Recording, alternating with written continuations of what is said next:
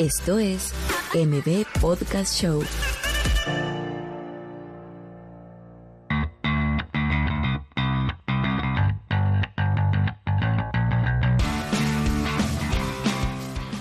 Hola a todos, ya estamos en el episodio número 59 de M Podcast Show. Eh, hoy pues vamos a hablar de una industria bien interesante que nunca hemos tocado. La verdad, hemos hablado muchísimo de arte, de pintura, de fotografía, de videos, pero nunca habíamos hablado de música. Sí, no, en general Así no. que va a estar interesante. Pero Pablo, tenemos hoy a Marielos de, y a Eric, que son los fundadores de Danta Music y de Frames and Beats, que nos van a venir a comentar un poquito sobre cómo, cómo es que funciona esa industria de la música, porque yo veo que hay muchísima gente que obviamente está sacando música y yo, no sé, yo no soy músico, pero entiendo que hay dificultades. O sea, obviamente el consumo de música aquí, no sé qué tanto es el local, qué es lo que debería incentivar esa producción de música y ese, pues, crear esa, ese- esa popularidad de ese tipo de música. Así que, Sí, bienvenidos. Yo tal vez le agregaría algo, tal vez que creo que también es bien compleja la cadena de valor de, de la música, ¿verdad? Es decir, de cómo surge una canción hasta cómo es un éxito, ¿verdad? Y cómo ese éxito de alguna manera termina en un concierto y un concierto que implica y etcétera, etcétera. Entonces, creo que es una industria compleja en toda su cadena de valor y pues también nos interesaría, creo yo, que la conversación nos lo va a ir diciendo en qué parte se sitúan ustedes de esa cadena de valor, ¿verdad? Y pues bienvenidos. Sí, Bueno, pues muchas gracias por la invitación. Eh, estamos en el mejor momento para hacer música independiente porque el, el internet eh, ha abierto muchas puertas para los artistas. Antes pues uno necesitaba llevar un disco a la Ajá. radio, pedirle al programador que por favor agregara a la radio para que lo escuchara un pequeño grupo de gente dentro de un país muy cerrado. Ahora el Internet ha abierto un mercado infinito para los artistas, entonces ahora uno puede estar en una casa con una computadora, con una interfase, grabar una canción, al otro día uno puede mandarla a masterizar a otro país, todo por Internet, y al otro día puede uno subir la canción y pueden estarla escuchando del otro lado del mundo, entonces ahora es el mejor momento para hacer música independiente y para desarrollarse en este mundo de la música. Mira, Morelos, ahí con ese tema que, que es tan fácil, ¿también no crees que también se crea mucha competencia y mucho ruido? O sea, de que antes probablemente eh, no, no era más fácil, pero también había menos opciones de, de escuchar música. O sea, digamos, ahorita como tú decís, ya mando mañana, eh, y entonces ya, ya se suman un montón de gente que está generando música, que probablemente de esos 200 tal vez hay uno que, que probablemente Sí. va a tener éxito, pero como hay tantos es difícil. Sí, mira, la verdad es de que, de que sí existe ahora más gente que se está animando a, a hacerlo. Antes pues había muchos limitantes, eh, cuestiones culturales por las cuales a uno le decían, mira, eh, me quiero dedicar a la música y lo primero que te decían es, estás loco, ¿qué vas a hacer? De eso no vas a vivir, te vas a morir de hambre. Y nosotros en nuestra experiencia conocemos artistas que viven de la música y viven bien acá en Guatemala. Ah. Entonces, eso ya es un tabú que mucha gente ha ido superando, pero sí tenés razón, hay más gente que se está animando y cómo esta gente buena se va clasificando. Ahora existen otro tipo de curadores. Antes eran los programadores de la radio, ahora existen playlists en Spotify, por ejemplo. Entonces ahí es donde van clasificando qué artistas van sonando y qué artistas pues no van a ir sonando porque no están incluidos dentro de esas playlists. Entonces, como que la manera de escuchar música cambió demasiado y es solo una cuestión de irte adaptando y también ir sabiendo qué es lo que el público quiere escuchar ahora. Interesante. Eric, y yo creo que eso, o sea, ustedes lo que hacen en Instagram, yo he visto que ustedes suben como que playlists eh, creadas por ustedes, asumo por Tanta Music, que promueven, muchas escuchan este, va, probablemente yo conozco a uno de los 20 que están ahí, pero porque escuché ese, descubro a otro y así voy Ajá. creciendo, entonces como que esa, como que bola de nieve es lo que se busca también, de que bueno, yo te pesco con este, que es el como que más popular ahorita, pero mientras tanto escuchas a estos cinco más que están ahí empezando. Exacto. Exacto. De hecho, eh, recalco nuevamente lo que dice Marielos, estamos en una época excelente para la música independiente, por muchas razones, ¿verdad? Eh, el negocio de Spotify, eh, para pues los que no entiendan muy bien cómo funciona esta plataforma, es más un tema de playlist. Spotify no gana más porque suene cierto artista o no. Básicamente eh, ellos pues como su modelo de negocio es de, de suscripción de pago, entonces esa plata pues va a estar ahí y ellos lo que necesitan es más gente que esté suscrita a su servicio. Entonces lo que vos decías, eh, se está saturando el mercado, te diría yo que no, porque cada vez hay más usuarios. Entonces Eh, antes, más gente escucha. Exacto, entonces yo antes podía sacar un disco y podía venderlo en la ciudad, o si me iba bien, pues ya en el país, ¿verdad? Eh, ahora tengo el mundo entero como el mercado, ¿verdad? Entonces, eh, nosotros realmente lo que queremos es como cambiar la mentalidad del artista, porque al final del día eh, no nos podemos limitar solo a sonar en Guatemala, ¿verdad? Entonces nuestra tarea es eh, hacerle ver al artista las opciones y las posibilidades que hay dentro de este negocio. Porque, por ejemplo, eh, si yo quiero poner un negocio de lo que sea y yo no conozco el tema o el, el rubro al que me estoy metiendo, eh, va a ser muy difícil que ese negocio prospere. Eh, entonces, nuestra función como empresa eh, es como ir educando a los artistas a que entiendan cómo funciona hoy por hoy esta nueva industria que es muy diferente a lo que existía hace Ya. 15 o 20 años, ¿verdad? Entonces, básicamente, pues esa es nuestra, nuestra misión. Pero creo que hay más oportunidad, mucha más oportunidad que antes, ¿verdad? Tal vez las grandes disqueras sí se vieron muy afectadas, pero esto da paso a que los artistas que tal vez no tienen que mover infraestructuras tan grandes puedan crecer de una manera mucho mayor que hace 20, 25 años, ¿verdad? Perfecto. Eh, sí, bueno, con respecto a tal vez a un poco de dónde viene este background, de, o sea, por qué su interés, digamos, por, por esto y, y por qué hoy están aquí hablando de música, ¿verdad? Tal vez cuéntenos un poco de eso, porque creo que igual como emprendedores ha sido, o sea, siempre es una lucha, no importa de dónde, bueno, no una lucha, de- bueno, quiero cambiar el tema de la lucha porque hace poco alguien me dijo, es que no estás en la guerra, ¿verdad? estás haciendo el amor, y básicamente, Bueno, sí. y básicamente como que en la, en la venta no es la guerra, sino es el amor, ¿va? Entonces, porque hay que seducir. Entonces, digamos, en todo este camino, eh, un poco co- de dónde vienen ustedes y cuál, de dónde nace su interés, ¿verdad? Ok, eh, como decía Marielos, estos ejemplos de que no, que cómo te vas a dedicar a la música, es, pues yo lo viví toda mi adolescencia. ¿Sos músico? Soy músico, Ah, soy productor, de hecho. Yo empecé dentro de todo esto, pues obviamente haciendo canciones mías, y que yo quería dedicarme a la música, y quería hacer giras y quería tener un estudio. ¿Qué es el deseo de todos Exacto, exacto. Y de hecho, una entrevista de trabajo hace 20 años aproximadamente, me preguntaron, o sea, ¿cuáles son tus planes? Y pues yo dije que quería tener un estudio, que quería tocar una banda y que quería ser músico. Y, y sí me dijeron, ay, tan bonito así, todos sus sueños de adolescente, ¿verdad? Pero yo estaba muy seguro en ese momento. Eh, luego pues empecé a trabajar publicidad, eh, hago jingles, soy jinglero de corazón. Eh, y gracias a Dios pues eh, han funcionado pues el estudio como tal y estas composiciones para marcas y, hemos pues gracias a Dios tenido buenas oportunidades también dentro del medio de la publicidad.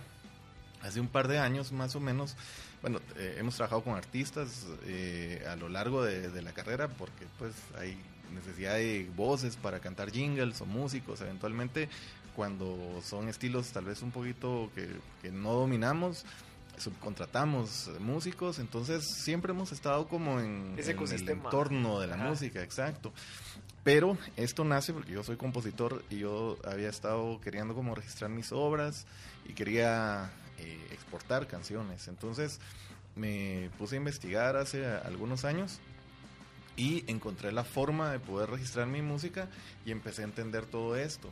Pero, eh, por ejemplo, la figura de, la, de las composiciones a nivel, eh, ahí sí que em, empresarial en, en la industria, pues lo ven las publishers, ¿verdad? Yo quería firmar con una publisher, era como de mis eh, metas. top sueños, ¿verdad?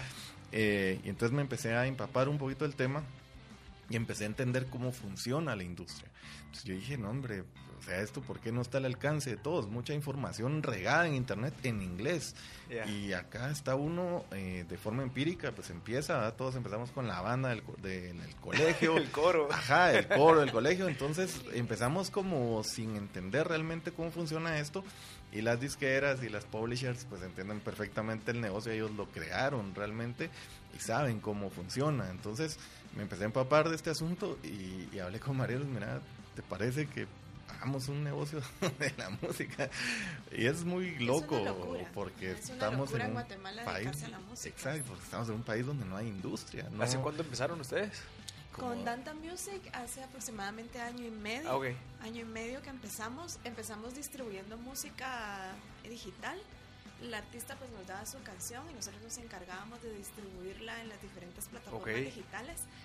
Pero después de estar platicando con los artistas, nos dábamos cuenta de que sus necesidades eran iban más allá de tan solo subir su música. Ajá. Entonces empezamos a darnos cuenta de que subir la música era lo más fácil que, que podían hacer, pero que de ahí en adelante necesitaban asesorías en cuestiones de mercadeo, en cuestiones de, de, cómo, leyes de incluso, ¿no? conocer O sea, de leyes, Ajá.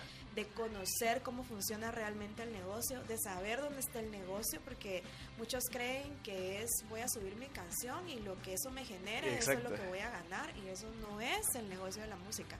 Hay muchas cosas detrás de eso, entonces eh, dejamos de ser una distribuidora de música que era como al inicio nuestro, nuestro negocio principal para ya dedicarnos a dar asesorías. Y se nos fueron abriendo las puertas de tal manera que ahora tenemos clientes en España, en Costa Rica, Colombia, eh, público latino en Estados Unidos y nos damos cuenta que todos los artistas tienen el mismo problema y es que no saben dónde está el negocio o no lo conocen. Entonces nos fuimos como mutando a, de ser una distribuidora a convertirnos en una empresa que da asesorías en emprendimiento musical, que es lo que, Interesante. lo que ahora realmente hacemos.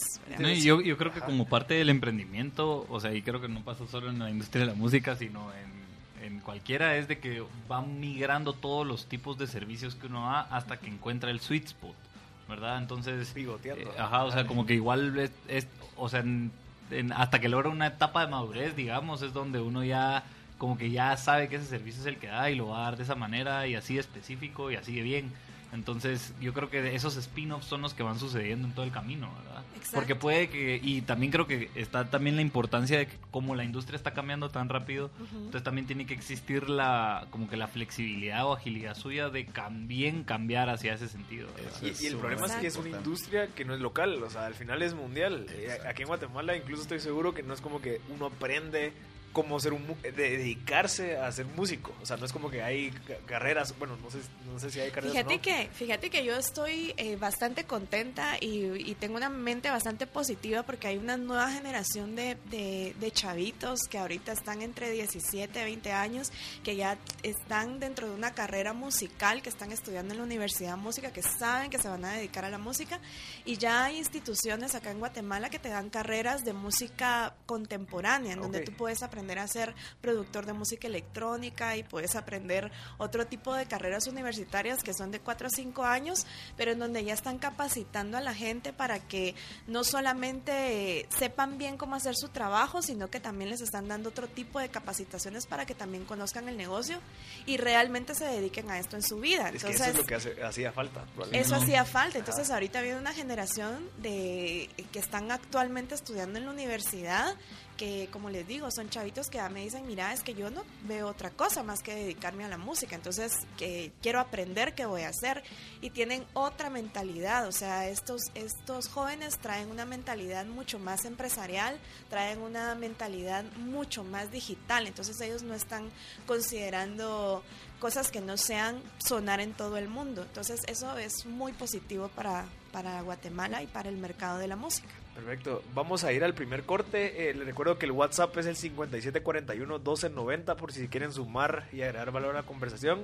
Eh, se lo recomiendo porque está súper interesante. Estoy seguro que hay mucha gente con dudas. Así que vamos a ir al primer corte y regresamos con más el Podcast Show.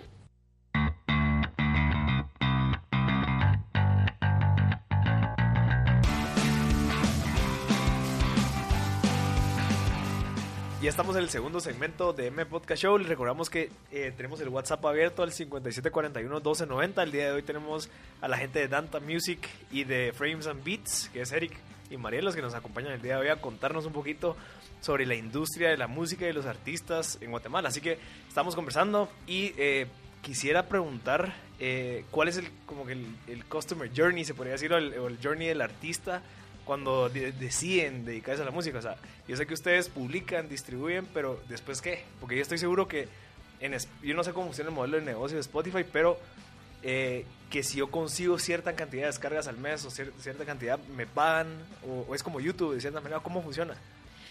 Eh, bueno, mira, todos los artistas quieren tener su música en Spotify, pero en Spotify es como llevar tu disco a una tienda Y suerte.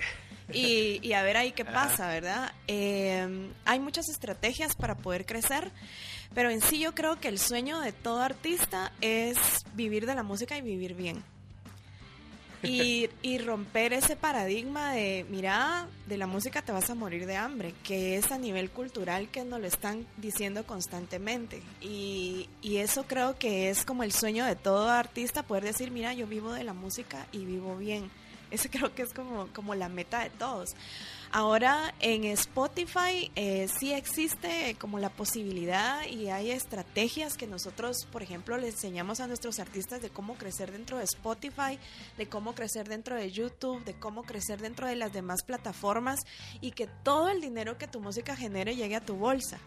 Eso creo que es como ahorita lo principal que, que, les estamos enseñando es cómo hacer que todo lo que tu música genere llegue a tu bolsa y existen diferentes estrategias y diferentes formas de, de poderlo hacer pero la en realidad el negocio de la música está en las presentaciones. En los en vivos. En los en ah, vivos, en poderte presentar, en, en, dependiendo de la cantidad de gente que te esté escuchando, mientras más gente escuche tu música, ahí sí que como dice, en, el, en realidad el business está en el show, ¿verdad? Porque el show business es lo que en realidad es eh, lo que en realidad te va a dar la, la mayor cantidad de plata. Entonces, por ejemplo, el que esté tu música distribuida en diferentes plataformas, pues es un ingreso, pero no es todo el negocio. No, y eso lo que te hace de cierta manera te posiciona. O sea, estoy en Spotify, escúchenme, eh, entérense que existo para que cuando yo lance en algún momento, pues ya sepan ustedes que yo existo. No voy a lanzar y a ver quién llega, sino que ya, ya, ya cultivaste de cierta manera esa semillita. Exacto, yo creo que al principio Spotify se vuelve una herramienta de marketing más que un negocio como tal. Conocemos artistas, trabajamos con artistas que ya eh, generan cuatro, cuatro, cifras, por ejemplo, en dólares mensuales. O sea, no quiere decir que no haya dinero ahí, porque sí hay dinero ahí. De hecho, nosotros tenemos proyectos dentro de la plataforma porque creemos mucho en la plataforma y no son proyectos de escenario, sino que son proyectos básicamente de la plata, o las plataformas como tal, ¿verdad? Pero también hemos visto la evolución y a nosotros nos sirve para documentarnos porque tratamos la manera de enseñar no algo que leímos en un artículo o algo que vimos en un video, sino que queremos enseñar lo que hemos experimentado. Entonces, eh, pues a mí me gusta mucho la computadora, me gusta mucho la música y la nueva industria es esas dos cosas juntas, ¿verdad? Entonces, eh, hemos aprendido tanto de experimentar, ¿verdad? Entonces, yo quiero saber cómo funciona eh, este servicio de regalías, por ejemplo. Yo me inscribo. La regalía estamos hablando de Spotify. en general, hay regalías para composición ah, y hay regalías para grabaciones, ¿verdad? Porque pues son los dos grandes tipos de regalías que podemos recuperar a través de la música. Pero plataformas digitales nos da un tipo de regalías eh, a través de agregadores y hay otro tipo de regalías que tal vez no son tan conocidos que podemos ir generando de otras formas, ¿verdad? Entonces ahí es donde entramos nosotros a enseñar cómo funciona. Como que demostrar las oportunidades para que ellos, de, acorde a esas oportunidades, establezcan sus estrategias. Exactamente. Entonces, eh, básicamente, eh, pues nuestro trabajo es entender esto para luego explicarlo y explicarlo bien, ¿verdad? Aparte, pues hemos tenido el, ahí sí que el mapa de cómo creamos pues, Frame and Beat, que fue nuestro primer emprendimiento, eh, que pues es una productora de tanto de eh, video como de audio, pero entendemos también que el artista es una marca, el artista es una empresa como tal, tiene que cuidar aspectos como el posicionamiento de marca, un logo, imagen, entonces no podemos tratar esto como algo eh, ah, bueno, es un artista, esto es diferente. Es una empresa realmente, y como empresa tiene que venderse, porque lo que decía Marielo, ¿verdad? No puedo eh, yo subir música a plataformas y pretender que esto se mueva de forma mágica. Eh, hay que hacer un trabajo de marketing, ¿verdad? Y es importante. y a través de, de las redes sociales, pues es ahora mucho más económico, mucho más global también, y nuestras oportunidades pues son mucho más grandes que hace eh, muchos años, ¿verdad? Hace 10 años. ¿Qué, plataforma es más rentable, YouTube o Spotify? Eh, Yo siendo un artista que está empezando, ¿sabes? En, económicamente Spotify te genera más.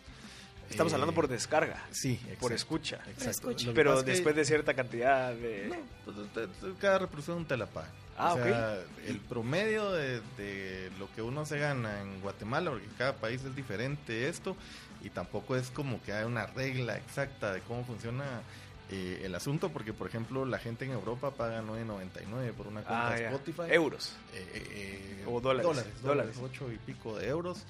Y en, en Latinoamérica, por ejemplo, cuesta 5.99, ¿verdad? Entonces, igual la reproducción acá es mucho más barata que en Estados Unidos, por ejemplo, ¿verdad? Entonces, eh, va variando mucho, pero el promedio en Guatemala es .0012 centavos. O sea, Punto cero cero doce, o sea, un centavo. exacto. O sea, Sí. es Menos de un Menos centavo. de un por centavo. descarga. Exacto, para juntar un centavo en Latinoamérica necesitamos de 6 a 7 O reproducciones. sea, necesitas un millón, dos millones de escuchas al mes para poder al menos mantenerte de cierta manera por Sí, medio de esa plataforma. En Spotify y- o en, en plataformas digitales, sí. Y yo creo que no es tan, tan complicado. Obviamente va a haber que hacer un trabajo y no va a pasar con el primer álbum o el primer No. sencillo que uno lance. ¿verdad? Como Pero- cualquier cosa. Exacto, pero a lo largo del tiempo, si el artista sabe venderse, sabe crecer eh, y se vuelve pues famoso o tiene ahí sí que la, la ventaja de alguna viralización, que eso también estamos ahí expuestos, pues, o sea, vemos esto como que compré el billete de la lotería y puede que me la saque. Entonces, y de lo contrario, pues puedo ir viendo la forma de poder hacer crecerlo igual, de una manera tal vez un poquito más lenta, pero igualmente buena, ¿verdad?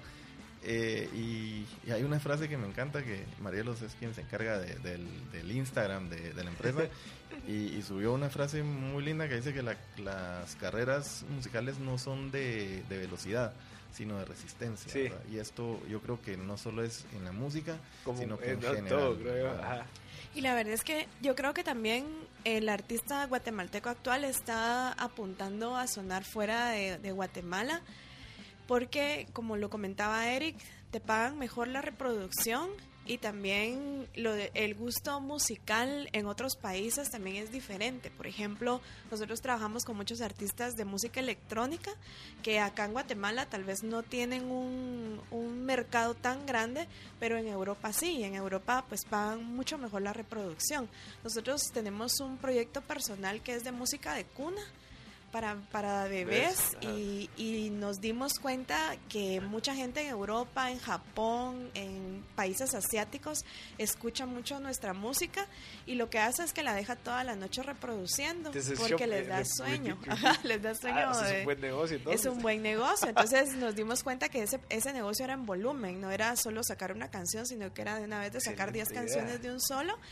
Y mucha gente, por ejemplo, en Japón la está escuchando y la están reproduciendo y a nosotros nos pagan mucho mejor por las reproducciones en Japón. Entonces es un mercado que tal vez no es guatemalteco, pero sí estamos cubriendo un mercado en el exterior y para Increíble. nosotros es mejor porque nos pagan mejor la reproducción. Qué, qué excelente insight. Yo tenía una, una duda y creo que creo que nos da tiempo en este segmento, pero era con respecto a la tecnificación. Mencionabas lo de las carreras. Eh, a un artista que digamos está en una etapa de, de, pues, de crecimiento, en donde todavía está empezando a hacer su público a través de irse a presentar a distintos escenarios eh, y que de alguna manera quiere mejorar tanto su performance como su calidad musical. eh, o sea, hacia dónde camina, digamos, eh, es decir, sigue en, e- en esa resistencia, digamos, obviamente hay, ma- hay maneras de encontrar caminos más eficientes, ¿verdad? Entonces, ¿cuál sería esa posible como recomendación? Ya que creo yo que del lado de los, de los escuchas, es decir, de las personas que escuchan música, tal vez la tecnificación ya existe, o no es tanto la tecnificación, sino es más el gusto, ¿ah? Y ahí sí es más por gusto.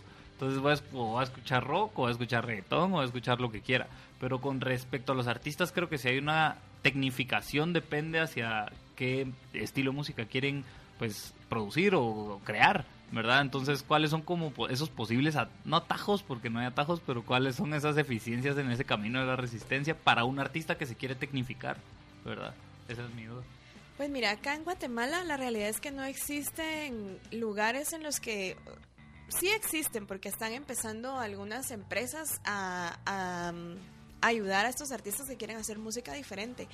Anteriormente solamente habían capacitaciones para artistas que querían dedicarse a lo clásico, guitarra clásica o, cuestiones más como de música eh, un poquito no tan contemporánea, pero actualmente eh, pues ya hay algunas instituciones que les están enseñando a los artistas, por ejemplo, hay una carrera acá en Guatemala que es producción de música electrónica, o sea, imagínense eso en mis tiempos, cuándo iba a existir, ¿verdad? O, que alguno de nosotros dijera, mira, quiero estudiar música electrónica, eso no existe. Sí, si no estoy mal, también en la del Valle hay una de composición. Hay de composición, o sea, ahora existen como más lugares.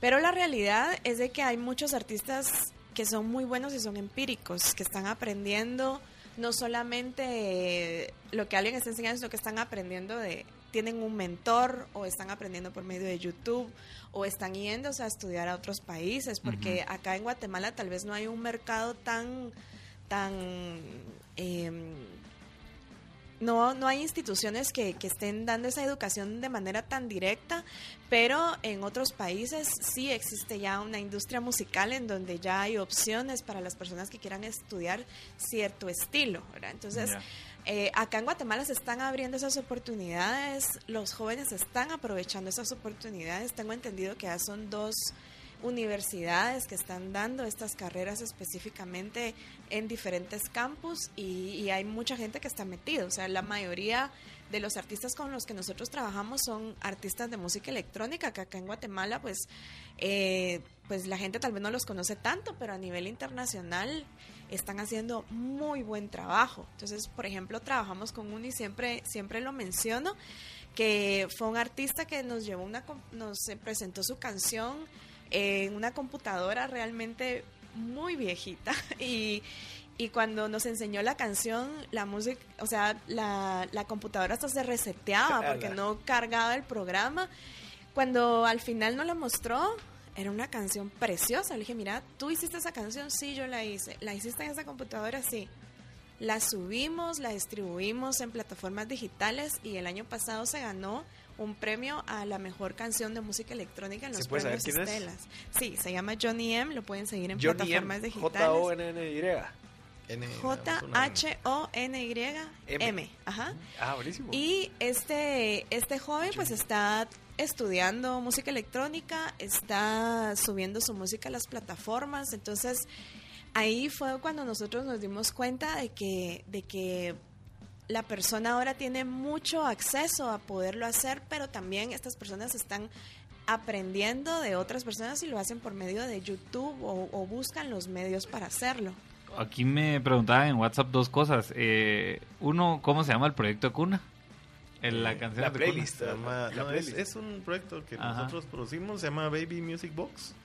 Eh, ahí lo pueden encontrar en, Spotify, en, eh, bueno, en todas realmente, en todas las plataformas. Pónganlo en la noche para que les caiga. Sí, por favor, por pues, favor, Para que descansen tranquilamente. Es una, para un proyecto puramente instrumental. Me da la impresión que lo escucha gente grande. Ah, okay. O sea, sí, lo usan para bebés, pero tal vez relaja un poco ahí para los que están ahí, tal vez con alguna algún estrés y necesitan relajarse, pues también ahí está eh, el asunto. Tenemos un proyecto de música eh, de niños también, educativa, porque eh, tenemos un hijo de 5 años y, realmente por él pues fue que, pensamos, hay mucha canción para niños que no dice absolutamente nada y la música creo que es una gran herramienta de memorización y el aprendizaje es importante. Ahí yo me recuerdo que cuando era güiro pues habían música que te enseñaban las tablas y esto, y entonces ahora hay muy poco de eso, entonces eh, eh, con este proyecto pues es más retomar un poquito también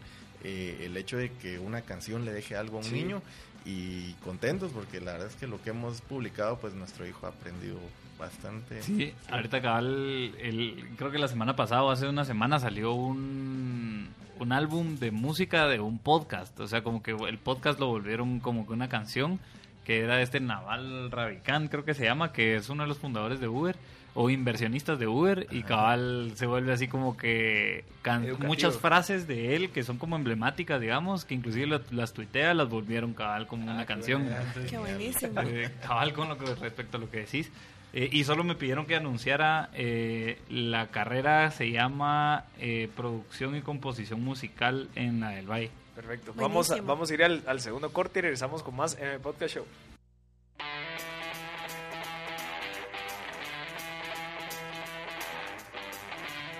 Ya estamos en el tercer segmento de M Podcast Show. Les recordamos que tenemos el WhatsApp abierto, el 5741-1290.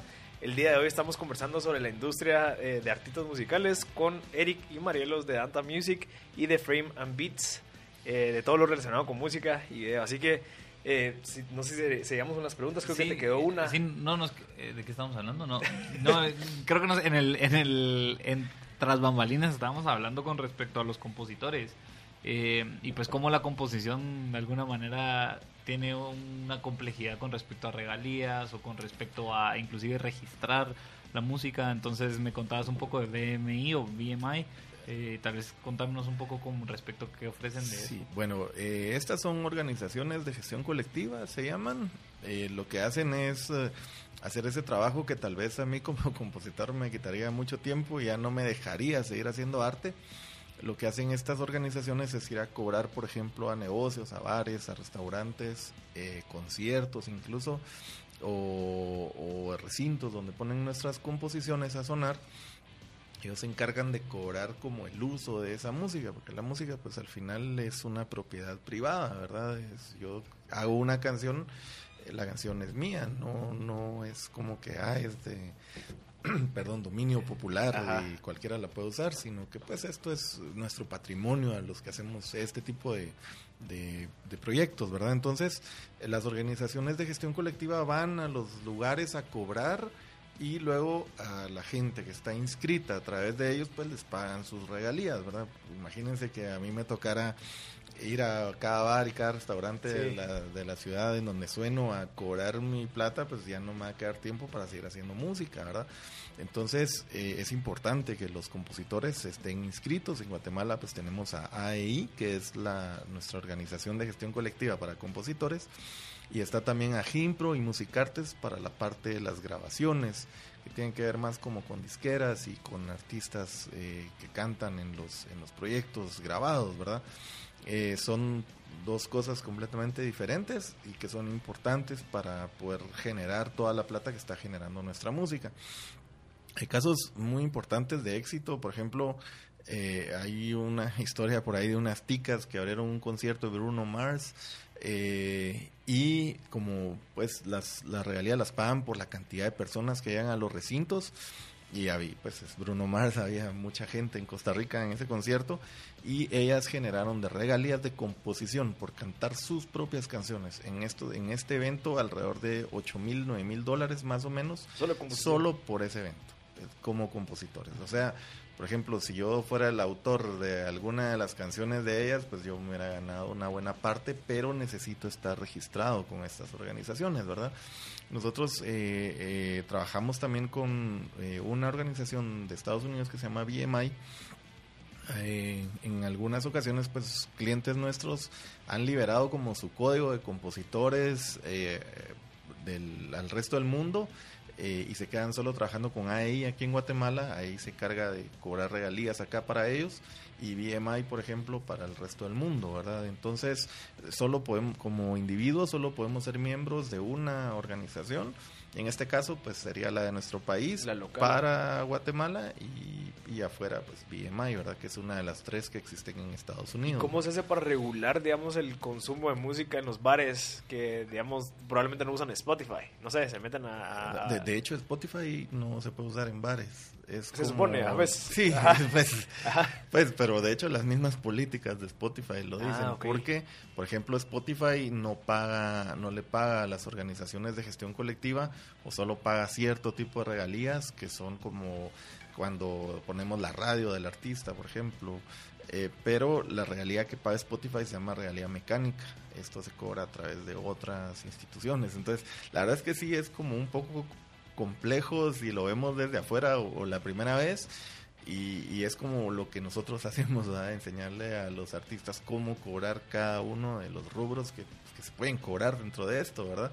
Entonces, eh, pero por ejemplo, las organizaciones de gestión colectiva se encargan de ir a los bares y cobran una cuota dependiendo del tamaño del lugar, ¿verdad? Porque pues Entonces, ¿hay, eso- hay algún sistema que registra cada vez que se puso una canción de, de algún ¿Tienen, artista? tienen eh, algún tipo de pues eh, fórmulas que hacen, eh, se basan mucho en la popularidad de las canciones.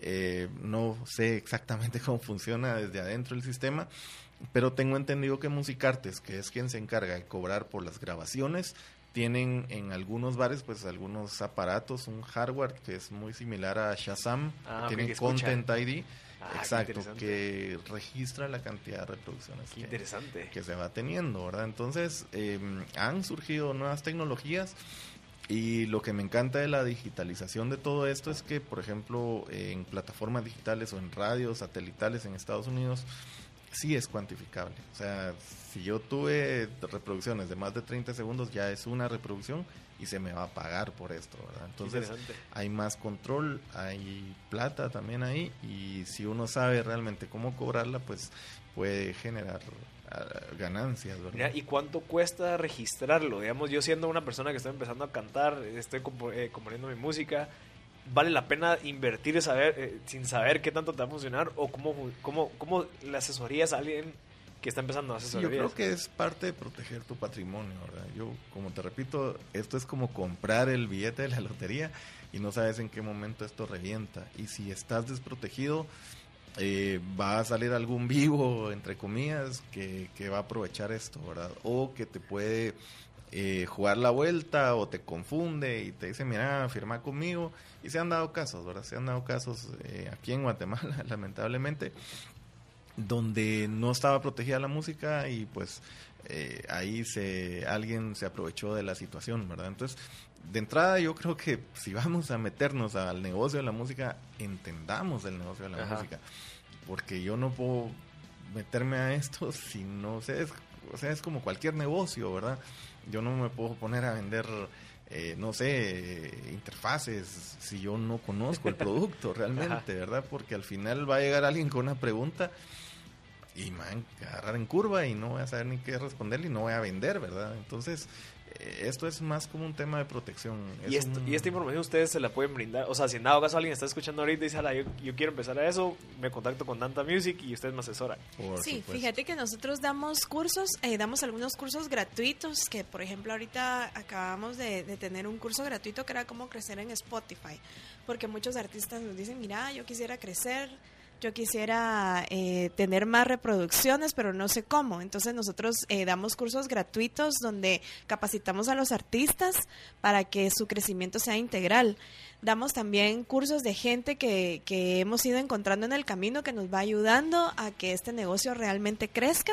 Y también damos cursos en el que les enseñamos a los artistas cómo poderse inscribir en todas estas asociaciones y poder sacar todo el dinero que que su música genera y que realmente llegue a ellos, ¿verdad? Entonces, eso es lo que nos dimos cuenta cuando empezamos a hacer la distribución de música, que los artistas no sabían cómo recuperar ese dinero o dónde estaba realmente el negocio.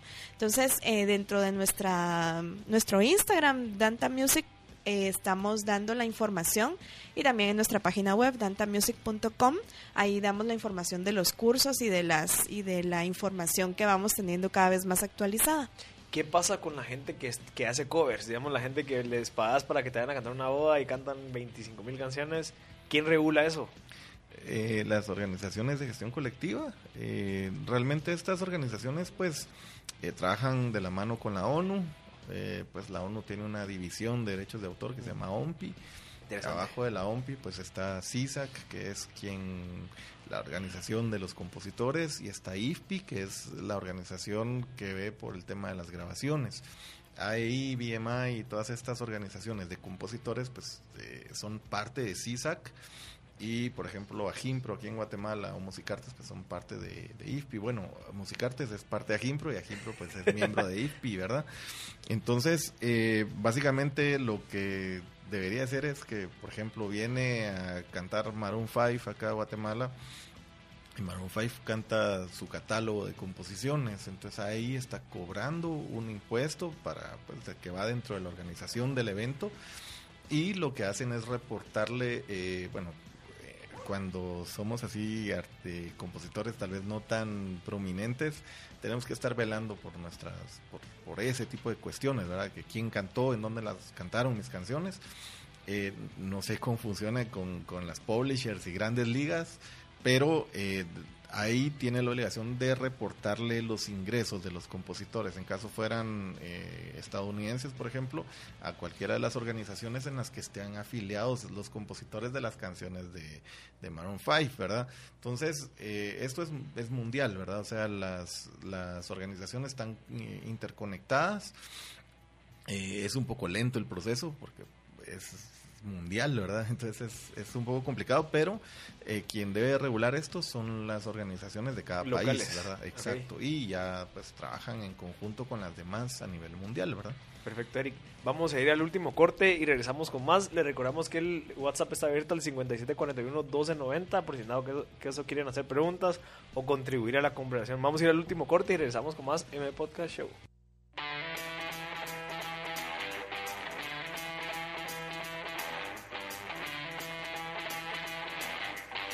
Estamos de nuevo en el último segmento de M Podcast Show. Estamos hoy con la gente de Danta Music y de Frame and Beats. Estamos hablando de la industria musical. Si en dado caso están sumando ahorita en el carro, se acaban de subir al carro, pueden escuchar este episodio el próximo martes en Spotify, en el podcast de M Podcast. Eh, acabamos de subir ya el episodio que hablamos de la, la semana pasada sobre la industria de la impresión 3D, que estuvo súper interesante, así que no se van a perder en nada. Así que queríamos seguir conversando del tema. Yo tenía una curiosidad.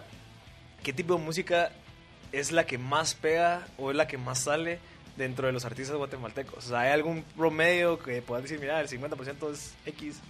¿O hay, hay mucha variedad? Yo creo que hay bastante variedad. Hay bastante variedad. Eh, y también hay olas de, de, de, tendencias de música. No sé si se recuerdan que hace unos años había mucha gente que hacía cumbia, porque era lo que el público quería escuchar. Ahora tal vez están surgiendo muchos artistas de música urbana, porque es lo que el público quiere escuchar, música urbana.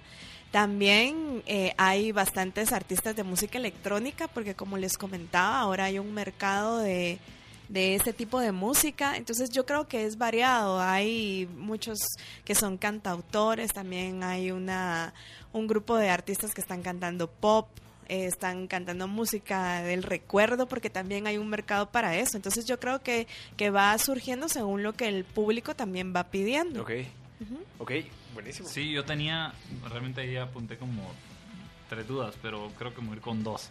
La primera es de en la cadena de valor, que fue creo con lo que empezamos el programa. Y es que en la cadena de valor, eh, obviamente creo que ustedes están en una parte inicial en la capacitación y producción del artista previo inclusive a que salga la música. Es decir, están en la parte de producción, ¿verdad? Para las canciones posibles del artista y la siguiente fase que es como que la distribución, ¿verdad? Luego de esta distribución, pues la cadena de valor creo yo que viene una etapa de empezar a hacer estos shows, ¿verdad? Estos shows es conseguir bookings, ¿verdad? Que también hay otra parte ahí, otros responsables de bookings. Eh, después de los bookings viene ya la producción del evento y la producción del evento pues ya se compone de eh, promocionar el evento para que entonces llegue gente y convocatoria y etcétera, etcétera, y, sonido y montaje y etcétera. No sé si por ahí va la cosa, pero si los ubico bien en esa cadena de valor de uno, del, del negocio. Pues, sí, de hecho, al principio, pues lo ideal es aprender o hacer las cosas bien, ¿verdad? Porque al rato empezamos como torcidos y nos vamos por allá. Pero también, por ejemplo, el tema de regalías, que, que es algo un poquito más profundo, eh, lo empezamos a ver con bandas ya grandes acá en Guatemala que ya funcionaban y con artistas que ya tienen una buena cantidad de reproducciones en, streaming, ¿verdad? Eh, porque hay mucho desconocimiento con el tema de, ciertos tipos de regalías que sí son muy importantes. la ventaja con esto es que tienen tres años de vida, por, por así decirlo, ¿verdad? O sea, lo que yo estoy haciendo hoy dentro de tres años ya no lo voy a poder cobrar, ah, pero tengo tres años para poder hacerlo, ¿verdad? Entonces, eh, hay artistas que ya están funcionando en plataformas que van muy bien y que no tienen cubierto este tipo de, de, situación, ¿verdad? Entonces, también apoyamos artistas que ya tienen eh, pues una buena trayectoria, ¿verdad? Yo trabajo con, con una persona que es un cantante de música cristiana, que tiene canciones súper famosas, tiene si no estoy mal, como 30 años de carrera.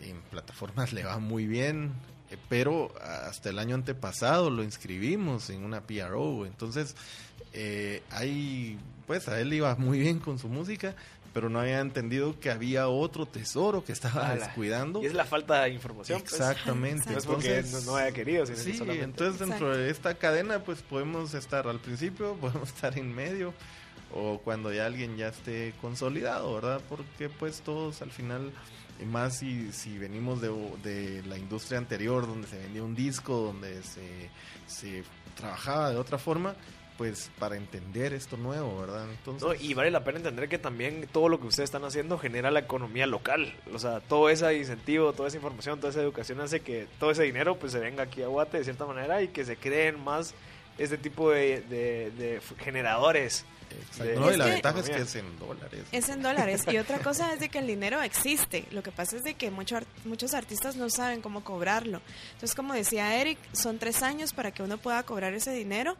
Y ese dinero, si alguien no lo cobra, lo que hacen es que lo reparten entre las disqueras más grandes. Entonces, las disqueras siguen generando dinero por la, se puede decir, por la falta de información del artista independiente que no sabe que puede cobrar esa plata. Sí, ahí es donde creo yo que viene lo de la tecnificación que hablábamos, ¿verdad? Porque ahí es donde precisamente si vas a producir algo solo desde que lo producís, lo proteges y ya protegido, entonces lo lanzás y etcétera, etcétera, ¿verdad? O Sí. sea, podría ser un poco por ahí, ¿no? Obviamente hay tecnificaciones que se me quedan en el aire, pero, o sea, es eso de perfección, no perfeccionar, sino profesionalizar Sí. tu producción. Así ¿verdad? debería de ser. O sea, en realidad el, el artista debería de crear, poder proteger y después lanzar. Lo que pasa es de que se ha enseñado al revés y a veces el artista también es un poquito desesperado, quiere que a toda la gente escuche su canción y no protege la canción antes de salir. Y hay mucha gente que no se dedica a la música, pero que es un poco más despierta y que se dedica a los negocios eh, y que lo que hacen es que ven una canción que va a pegar y la registran. Y nos hemos encontrado con muchos casos acá en Guatemala de artistas grandes, de artistas que ya están consolidados, que cuando vemos la canción está inscrita con otra persona que se puso mal las pilas. Entonces hay que proteger la música. ¿Y hay algún lugar en donde yo pueda conseguir esa información así en un orden en donde yo puedo ser nuevo y decir, bueno, voy a descargar este PDF donde me explica paso a paso qué tengo que hacer para que yo, o sea, porque esa información ustedes la tienen. Sí, está Pero- muy regada por todos lados. Sí, Internet es eh, pues la, la mejor fuente. De hecho, nosotros eh, aprendimos de ahí. El tema es que hay que entender los términos también, porque yo puedo buscar pues términos que tal vez ya conozca dentro de todo esto, pero hay términos que no, términos que no entiendo de qué se, de qué van, ¿verdad? Entonces, eh, nosotros nos dimos a la tarea de como armar ese rompecabezas y constantemente pues nos estamos documentando y aprendiendo porque esto va a una velocidad increíble, pues entonces eh, sí pueden buscar O cosas. pedirlo Sí, a Danta y estamos, nosotros ahorita como Danta Music estamos en un punto en el que ya queremos como subir toda esa información a las diferentes plataformas para que la gente pueda tener acceso a esa información, porque nos dimos cuenta que estábamos como loritos, tal vez repitiéndolo con un artista, con otro artista, y luego eh, resultaron artistas de otros países que tienen las mismas dudas, entonces ahorita estamos precisamente en ese proceso de poder crear canales para poder eh, distribuir esta información y que la-